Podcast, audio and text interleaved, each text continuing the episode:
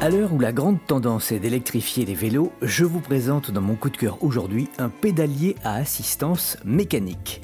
Ce pédalier inventé par Jacques Cerdan, jeune retraité de 85 ans, est une innovation qui pourrait révolutionner le monde du cyclisme.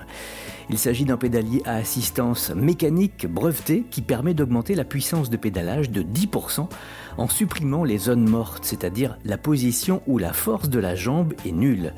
Le point mort haut, c'est lorsque les deux pédales se trouvent en position verticale sur le pédalier, c'est-à-dire l'une en haut, l'autre en bas.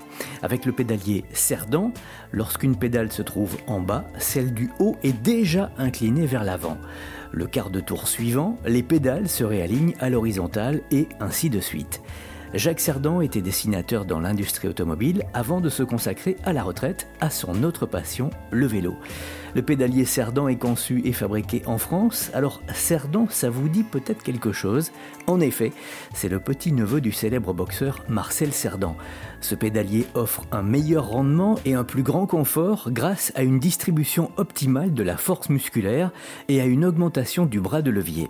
C'est un pédalier à assistance musculaire, ici donc pas de batterie, pas de moteur, que du muscle, donc l'effort est mieux dosé, mieux réparti.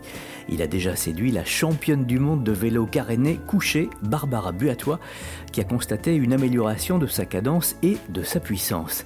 Il permet d'améliorer le rendement tout en conservant un confort de pédalage.